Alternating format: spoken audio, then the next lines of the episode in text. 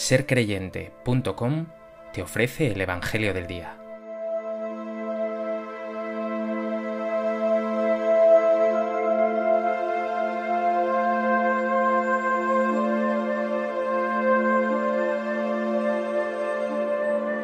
Del Evangelio de Mateo. En aquel tiempo dijo Jesús a sus discípulos, Si tu hermano peca contra ti, repréndelo estando los dos a solas si te hace caso, has salvado a tu hermano. Si no te hace caso, llama a otro o a otros dos, para que todo el asunto quede confirmado por boca de dos o tres testigos. Si no les hace caso, díselo a la comunidad, y si no hace caso ni siquiera a la comunidad, considéralo como un pagano o un publicano. En verdad os digo que todo lo que atéis en la tierra quedará atado en los cielos, y todo lo que desatéis en la tierra quedará desatado en los cielos. Os digo además que si dos de vosotros se ponen de acuerdo en la tierra para pedir algo, se lo dará mi Padre que está en los cielos. Porque donde dos o tres están reunidos en mi nombre, allí estoy yo en medio de ellos.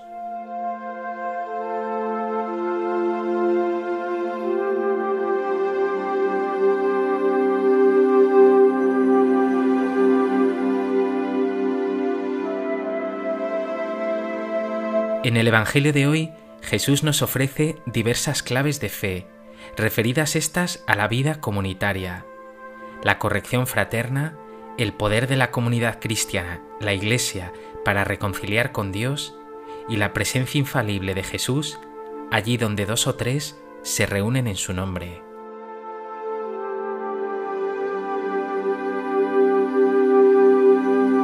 A propósito de este texto del Evangelio de Mateo, me gustaría compartir contigo tres reflexiones. En primer lugar, el texto de hoy nos dice, si tu hermano peca contra ti, repréndelo estando los dos a solas. Si te hace caso, has salvado a tu hermano.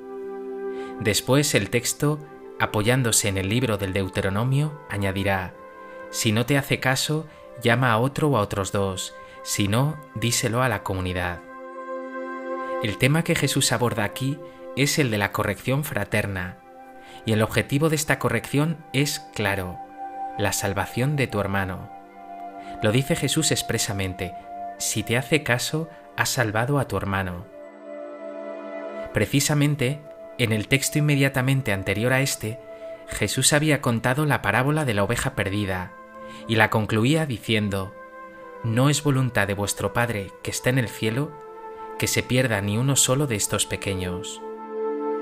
Pues bien, Dios no quiere tampoco que tu hermano se pierda, no quiere que viva en el pecado, en la oscuridad, en redes de muerte. Y para ello Dios necesita de ti, necesita de tu mediación, no solo con tu testimonio positivo, sino con una palabra de corrección. Está claro que somos muy dados a criticar y juzgar por detrás, y cuando lo hacemos cara a cara es para reprochar, insultar o dejar en mal lugar al otro. La corrección fraterna es todo lo contrario, es una forma de caridad, de amor. Cuando veas que tu hermano está envuelto en el pecado de la crítica permanente, de la búsqueda de sí, del egoísmo, del protagonismo desmedido, del autoritarismo o inmerso en un importante antitestimonio, has de sentir que el Señor te llama a que con amor y delicadeza busques su salvación, su conversión, y lo hagas acercándote a Él y corrigiéndole con cariño.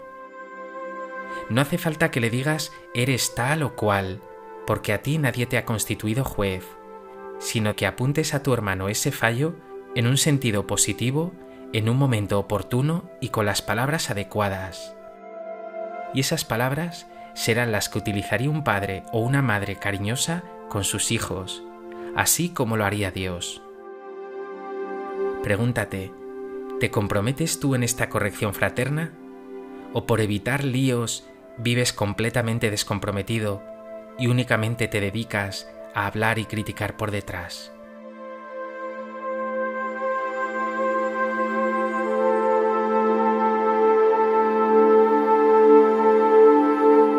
En segundo lugar, Jesús apunta a continuación otra cuestión comunitaria, una de primera categoría. todo lo que atéis en la tierra quedará atado en los cielos, y todo lo que desatéis en la tierra quedará desatado en los cielos. Este atar y desatar se refiere al perdón de los pecados, a ese poder que Jesús dio a sus discípulos, a la comunidad cristiana, a la Iglesia, para reconciliar a las personas con Dios. Y la reconciliación, ya lo sabemos, tiene siempre esa triple dimensión, reconciliación con Dios, reconciliación con los hermanos, reconciliación con uno mismo. En este sentido, una comunidad no puede ser verdaderamente cristiana, vivir pacificada y ser testimonial si no está en su seno reconciliada. Pregúntate, ¿hace cuánto tiempo no te acercas tú al sacramento de la reconciliación, a la confesión?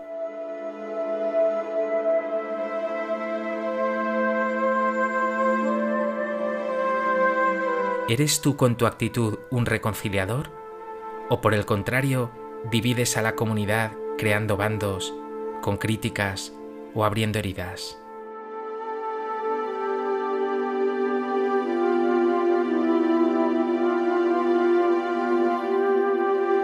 En tercer lugar, Jesús se ocupa ahora de un último tema, la oración en comunidad. A lo largo del Evangelio, Jesús ha insistido en la importancia de la oración personal, comenzando por su propio testimonio. Recuerda que Jesús se retiraba a solas a orar, pero también con sus palabras. Cuando vayas a orar, entra en lo escondido de tu habitación. Pero ahora quiere hacer hincapié en la trascendencia total de la oración en comunidad, que es importantísima ya desde la oración básica del cristiano, que se dice siempre en plural, no Padre mío, sino Padre nuestro. Además, hoy Jesús añadirá que esa oración comunitaria es increíblemente eficaz. Si dos de vosotros se ponen de acuerdo en la tierra para pedir algo, se lo dará mi Padre que está en los cielos. Pero más aún, que Él, Cristo Jesús, se hace presente en esa oración comunitaria, donde dos o tres están reunidos en mi nombre, allí estoy yo en medio de ellos. Piensa ahora en tu oración. Quizá es demasiado íntima, secreta, individualista. Medita.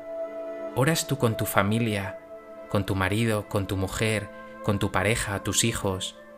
¿Oras con tu comunidad? ¿A qué estás esperando?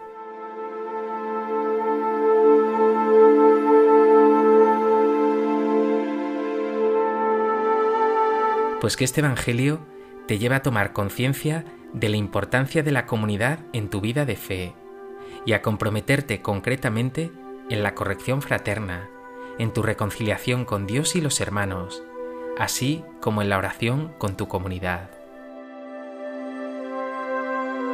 Señor Jesús, quiero ser testigo de tu amor e instrumento de reconciliación. Muchas veces no acojo tu llamada a la corrección fraterna por falsos respetos, también por comodidad, por no buscarme problemas. Yo mismo me he alejado del sacramento de la confesión. Hoy te pido que me des tu gracia para acercarme a ti y al hermano y también para orar siempre, sin desfallecer, sin cesar.